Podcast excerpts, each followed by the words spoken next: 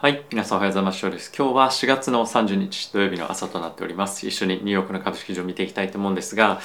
えー今日の、まあ、ナスダック市場は4%を超えるような大きな下落と、えーなっておりました。先日の、えー、Amazon だったりとか Apple の決算も含め、まあ、非常に全般的に、まあ、マーケットのセンチメントが良くない中、えーさらにですね、まあ、物価に関しての数値も出てきて、今日は、えー予想を上回るというか前月比で、まあ、さらに物価高っていうのは加速しているような数値も出てきてもいましたのでマーケット全般としてはさらに利上げを織り込むような、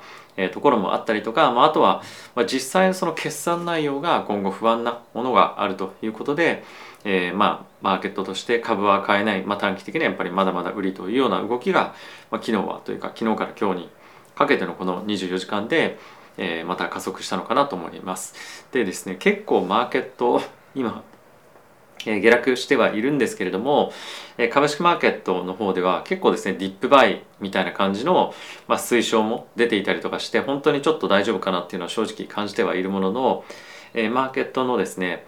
ターゲットプライスあの株価のターゲットプライスだったりとか S&P 全体のターゲットプライスに関しても、まあ、結構軒並み下方修正が出てきているのでマーケットはですね一旦ちょっと、えーまあ、この決算後でえもう少しドーンと落ちていく可能性も十分あるのかなというところと、まあ、あとは FOMC に向けて、えまだリスクオフっていうのは、まあ、続くんではないのかなと思います。でその FOMC の発表があった後、えまあ予想と、えまあパウエル議長が、まあ、一応発表として何を言うかによっては、まあ、大きな反発もなきにしもあらずなのかなとは思うですが、まあ、そこで例えば大きな反発があったとしても、えっとまだまだやっぱり決算内容自体が今後、まあ、悪くなるっていうようなことも、まあ、予想されていますし、まあ、あとはさらに加速をして、えー利上げだったりとか物価上昇を織り込んで可能性というのがあるので、まあ、そこで安心して買えるっていうよりも、まあ、短期でそこであのディップバイみたいな感じで反発を狙って買っていくっていうのも、まあ、一つ面白い戦略かと思うんですが、まあ、中長期的に見てみるともう少しあの厳しいマーケット環境っていうのは僕は続くんではないのかなと思うので、まあ、リスクのマネジメントっていうのはしっかり継続して行っていくべきなんではないのかなと思っております。はい、で、えー今日はですねあのその個別株っていうところもそうなんですけども、えマクロとしても非常に注目しておくべきポイントだったりとかあとはですね一部のファンドが結構面白い動きをしてたので、まあ、その辺りについても今日少し触れていきたいと思います。で、えーここから指数だったりとかそういったニュース見ていきたいと思うんですがその前ですね、えーこのチャンネルはファンズ株式会社様にスポンサーになっていただいております。えーファンズはですね個人が企業に対して間接的に、えー貸付という形で投資をできるプラットフォームになっておりまして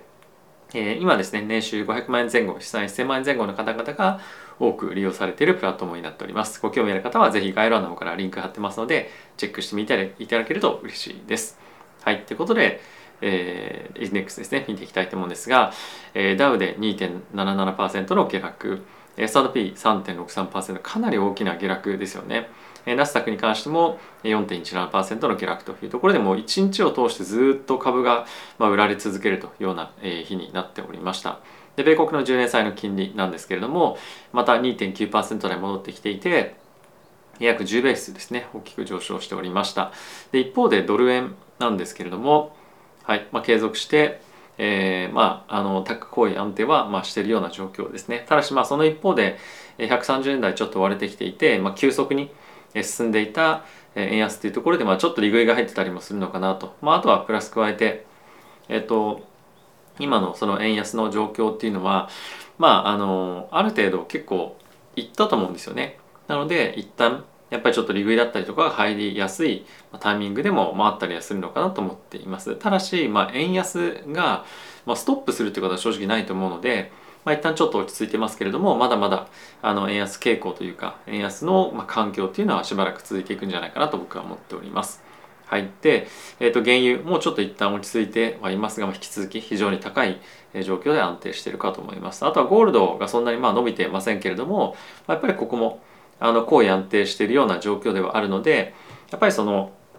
コモディティ高っていうところはまあしばらく終わらないだろうなと思いますしあとはやっぱりまあもっともっとマーケット環境がまあ恐怖に溢れてくることによってちょっとゴールド持っておこうというところもまあさらに高まるんじゃないかなと思うのでゴールドも引き続き下がりづらい環境っていうのが続くんではないかなと僕は思っております。はい、でチャート見ていきたいと思うんですがこちらナスダックの先物になってますと。で先々日の、えー、まあ下値っていうのをまだ割ってはないんですが、まあ、ちょっともう一段下げていくっていうところもあるかと思いますしあのやっぱり下落相場が、まあ、ここでちょっと反発しやすそうなところではあるんですけれども、え、まあやっぱり今短期的になんかそういうリバウンドを狙うとか需給の要素以外に、え、やっぱり今マーケットで株を買うっていうようなことがしづらい。でかつアップルだったりとかアマゾンの決算についても、まあ、そんなにカンファレスコールも含めて聞いてみるとあまり前向きな話が出てこなかったこともあるのでやっぱり株はちょっと一旦リスクをさらに外すっていう動きが、まあ、加速しても、全然おかしくないのかなと僕は思っております。はい、あとはですね10年債の金利っていうところで見てみてもやっぱりこの3%台の一旦突入っていうのは、するでしょうし2年債の金利っていうところで見ても、さらに、まあ、高値というかあの高水準のところを、ま、継続して伸びていくんじゃないかなと思うので、ま、金利が上がっていく環境っていうのはまだまだ続くと。でそうなっていくとやっぱりまあ、テック株を中心としたバリエーションに対しては大きく影響があるので、まあ、株が売られやすい環境は、まあ、もう少し続いていくんではないのかなというふうに僕は思っております。はいまあ、とはですね軒並みあのさっきちょっとヒートマップ見ていただければ分かる通りなんですけれども、ま、株全般については売られていて個別株で活躍、まあ、ここいいですねみたいなところは正直、まあ、あんまりないんですけれども、まあ、唯一あの今日ちょっと気を吐いていたっていうのはあの間違いかもしれませんが、まあ、一応テスラに関してはちょっとここの大きく下にビヨーンと伸びていたこのタイミングあたりで、えー、まあテスラをですねテスラ株を、まあ、イロン・マスクが売ってたっていうのも、まあ、出ていて、まあ、一旦それが終わりましたよみたいなのがあるので、まあ、今日は少し、まあ、持ちこたえているというかあの下げ幅っていうのも少し限定的にはなっていたっていうのは一つあるかなと思いますが、まあ、チャート的に見てみると少しやっぱり上値をどんどんどんどん切り下げてっていうのがあるので、まあ、こういったまあ、少し悪材料が出た銘柄ですらやっぱりちょっと買いづらいような環境っていうのは一つ今もあるのかなと思ってはおります。はい、でここからニュースいくつか見ていきたいと思うんですが、えまずはですねえー、先日決算発表ありましたアップルなんですけれども、えー、アップルはですねロシアのえーとまあ、ロシアから撤退というかロシアで販売、まあ、あの高品質なものに関しては売らないとかいう話があったりとか、まあ、あとここにもある通り、まあ、サプライチェーンがですね引き続き逼迫しているというところもあって、え、見通しがあんまり、まあ、良くないですっていうことを言っていたんですね、まあ、それもあって、えーまあ、今日も含め株式マーケットでは大きく売られてはいたんですがウォール・ストリートのアナリストとしては、まあ、ディップバイだっていうふうにまあ言っていると。でまあこれはあのまあ今何を株を何の株を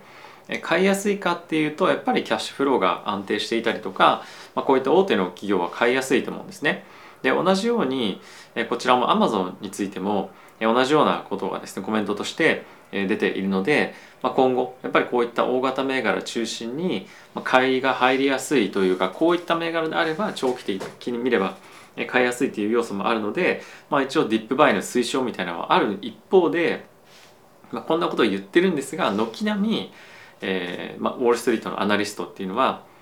えっと、アマゾンだとかアップルでですねあの目標のターゲットプライス株価の目標っていうのを、まあ、切り下げてますと。なので、まあ、実際にその言ってることやってることちょっとまあ違うかなっていうふうにはあの株価が大きく下がってるので、まあ、 dip buy ってなんだろう、まあ、分からなくはないんですけれどもえっとまあ今すぐ買いましょうみたいな感じでは正直ないと思いますしまだやっぱりその今後の forecast が、まあ、じゃあ一気に改善してくるかっていうとそういうわけでもないので、まあ、比較感で言うと、まあ、 buy ですよみたいな感じの、えーまあ、ニュースとして捉えておくぐらいが、まあ、ちょうどいいのかなと思ってます。はいまあ、いずれにせよあの長期と、まあ、短期で見方だったりとかも変わってくるとは思うので誰がその短期的に買いだあまあ、買いだ売りだとかって言ってるのも、まあ、短期的にどう思ってるのか長期的にどう思ってるのかプラスまたやっぱり次 FOMC が5月4日来週ですねありますけれども、まあ、そういったイベントがあったりもするので、まあ、ちょっとその一喜一憂せずに、まあ、今は引き続き、まあ、注視しながらマーケットを見ていくというところが基本的なスタンスで僕はいいんじゃないかと思っております。はい、で、えっと、バンコブアメリカにつきましても2000 22年の S&P の最終、まあ、12月のタイミングでの目標株価っていうのを一応切り下げていたりはしていてでこれはまあバンコブアメリカだけではなく他のところも続々とこういうふうな形になっていくとでかつやっぱり意識しているのがリセッションなんですよねリセッションの意識っていうのがさらに高まってきてる強まってきてるっていうのもこういったところを見ても分かるのでマーケットのそのセンチメントが確実にあの良くなっていく方向にあるでしょうみたいな見方っていうのはもうまあそこそこ消えてきてると思うんですよね。だからどこまで落ち込まずにいけるかっていうところが今焦点になっていると思うので基本的に出てくるニュースについてはえネガティブなものが今後も多くなると思いますし、まあ、あとは FOMC 関係のニュースだと、まあ、引き続き警戒警戒、まあ、僕もそうですけれどもそういった発言が多くなってきているとは思うので、まあ、そこで思ったよりもまあ良かったよねみたいなニュースが出始めてくるとマーケットの下支えだったりとか、まあ、反発っていうのが短期的にはあるんじゃないかと思います。でまあその一方見ておかなければいけないのは、まあ、本当にリセッションに入っていくのかどうかとか、まあ、あとは思っていた悪かった数値よりも、まあ、さらに悪くなってきたみたいなあのものがニュースが出てくると、まあ、さらに下落加速するので、まあ、その辺りのちょっと見極めっていうのは非常に、まあ、センチメントが悪い中で、まあ、少し難しいかなと思います。なのでまああのガチャガチャ出たり入ったりとかするというよりも、まあ、自分が今のマーケットではもう何をするのか例えば積み立てをするんであればそれはそれでいいと思いますし、まあ、今もう触らないのであればそれでもいいと思いますけれども、まあ、自分の基本スタンスとして今どうしたいかっていうのは、まあ、一つあのちゃんとまあ、持っておくべきかなと思います出たり入ったり本当にやっぱ難しいと思うので、まあ、そういったのはできるだけ避けるというのは重要かなと思ったりをしています。はい、あとはですね、まあ、ヨーロッパの方でのインフレーションの数値がまた出てきておりまして、えーとまあ、あのまた新たに、まあ、記録更新というようなことをましておりましたで一応6ヶ月連続でそのあのインフレの記録更新みたいのをしていてやっぱりですねえ、マーケットとしては、まあ、ロシア・ウクライナ情勢が長引くことによってロシアと、まあ、例えばドイツとか、まあ、そういったヨーロッパ諸国のあの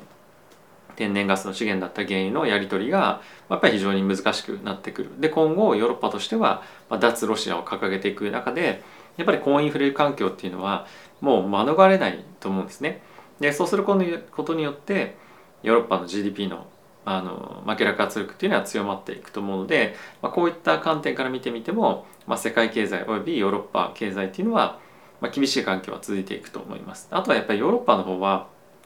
あのもろもろのその国の社会システムという観点から見ても国とかがやっぱり非常にまあ雇用者をですね守らなきゃいけない環境にあったりとかもするのでコストがですねものすごく基本的には圧迫されている環境なんですよね。なので企業としてもまあ、国としてももちろんそうなんですが非常に厳しい環境が、まあ、続きやすい続いていくと思う。でかつやっぱ回復にあの入りづらいというのが、まあ、一つあると思います。やっぱりかなり固くそういった生活者の保護を保障しなければいけないので、まあ、人をですねやっぱり雇いづらいんですよね。なので回復もやっぱヨーロッパは遅いと思うのでこのような環境しばらく続いていくんじゃないかと僕は思っております。はい、でもう一つ先ほどもちょっと申し上げましたけれども、ま、アメリカの PCE 価格指数ですね、まあ、あの中央銀行が非常に注視している物価指数なんですけれども3月に関しては前年比6.6%の上昇40年ぶりの高い伸び継続ということなんですが、まあ、前月より前月からも0.3%ですかね物価上昇を継続してますということも、まあ、発表があのあ0.9かあのありましたと。なので、えっとまあ、加速してまだ物価上昇が起きているというところは非常に大きなポイントかと思いますしまあとはこういったところの反映を受けてなんとですね5月4日の FOMC ではもう50ベースの利上げっていうのは100%織り込み済みなんですがなんとその75ベース利上げっていうのも、まあ、ほんのちょっとではあるんですが織り込んだりとかしているんですよね。まあ、こういったところを見てもやっぱり、まあ、の物価上昇の影響がやっぱりその金利のトレーダーに対しての影響は非常に大きなものがあるなというところとまあとはですね12月という観点で見てみるとえもう今ですねえっと4回利上げあすみませんえっと4回50ベースの利上げをやるというのはもうえっとほぼ100%織り込まれていてで5回今年5回50ベースポイントの利上げをあのやっていくというようなところについてももう大体7割ちょっと7割弱か7割弱ぐらい織り込んでいて今日で結構加速したんですねなのでこの辺りの織り込み具合がさらに加速していくとやっぱり株式マーケットへの下落圧力っていうのはかなり強くなってくると思うので、まあ、警戒をしてしっかりと見ておくべきポイントになるかなと思っております。はい、で最後にですねブルームバーグからこれファンドの面白い動きですよっていうものをちょっと一つご紹介したいんですがえ世界的にも非常に有名なプライベートエクイティのファンドでえ KKR というものがあるとあるんですけれどもその KKR がですねヨーロッパの方でえ長期で不動産を保有する、まあ、ハイクオリティな不動産プラス、まあ、そこよりも若干ちょっと、まあ、リスクがあるというふうに言われている、まあ、あの部類の、まあ、比較的いいアセットをですね保有する不動産ファンドっていうのを立ち上げるということを発表していましたで今回のファンドに関しては何年でこのファンドの運用を終えるっていうのは明確にはあの言っていないんですけれども主に非常に長期で持つ例えばその何て言うんですかあの年金か年金ファンドだったりとかあとは国が運用するような、まあ、その本当に長期で運用する人たち向けのファンドを立ち上げて、やると。で今あのやっぱりヨーロッパの方、まあ、アメリカはちょっと今非常に高くなってますけれどもやっぱ経済が非常に今後不透明に不安定になってくるというところに見越してこういったところのアセットクラスをですね、まあ、あの拾っていくっていうようなファンドを立ち上げるというので、まあ、結構あの今ってマーケット全般的にすごい、まあ、株っていう観点ではネガティブになってるじゃないですか、まあ、そのタイミングでこういったファンドが、まあ、出てくるというのは結構、まあ、面白い、えー、一つの、まあ、トピックだなというふうに、まあ、僕は感じています。であとはやっぱりミソなのはあのお尻が決まってないっていうところがやっぱり今回非常に重要だなと思っていて、まあ、今後数年間はおそらくまあ、そこそこ厳しいマーケット環境が続くというのは、まあ、大前提のもと、まあ、ここにお金を入れてる人たちっていうのが、まあ、いるというと思いますのでやっぱある程度分散化っていうところに加えてやっぱりそのコモディティというか現物アセットに投資したいっていう需要もこういったところを見てみるとマーケットの中では非常に強くあるんだなと思うので、まあ、今後もですね株とか債券だけというよりもやっぱりそのアセットの分散化っていうのがより重要になってくる、まあ、より重要になると思ってる人たちが増えてくる世界というのが、まあ、まさに今来てるんじゃないかと思っております。はい、ということで皆さん今日も動画ご視聴ありがとうございました。えー、引き続きですねマーケット非常に弱含んでいく環境が続いていくんではないのかなと思ってはいますけれどもちょっと前に僕は株を売りますみたいに言ってたタイミングっていうのが、まあ、ちょうどここだったんですよね。本当に確かこの日ぐらいにあの動画を出したんですけど、まあ、そこよりも今下がってきてしまっていって一旦ちょうどリバウンドはしてましたけれども、まあ、非常に悲観的な相場になってきているので、まあ、総悲観は買いだみたいな感じでまたツイッターであのディップで買ってくる人もいるかもしれませんがまああの何て言うんですかね自分の方針というか、まあ、自分の、まあ、感性は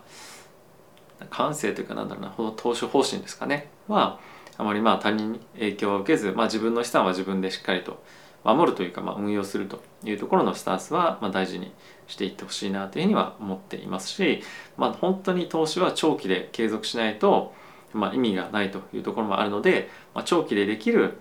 戦略だったりとか心の持ち方みたいなものを大事にしていっていただければなと思っております。はい。ということで皆さん今日も動画ご視聴ありがとうございました。また次回の動画でお会いしましょう。さよなら。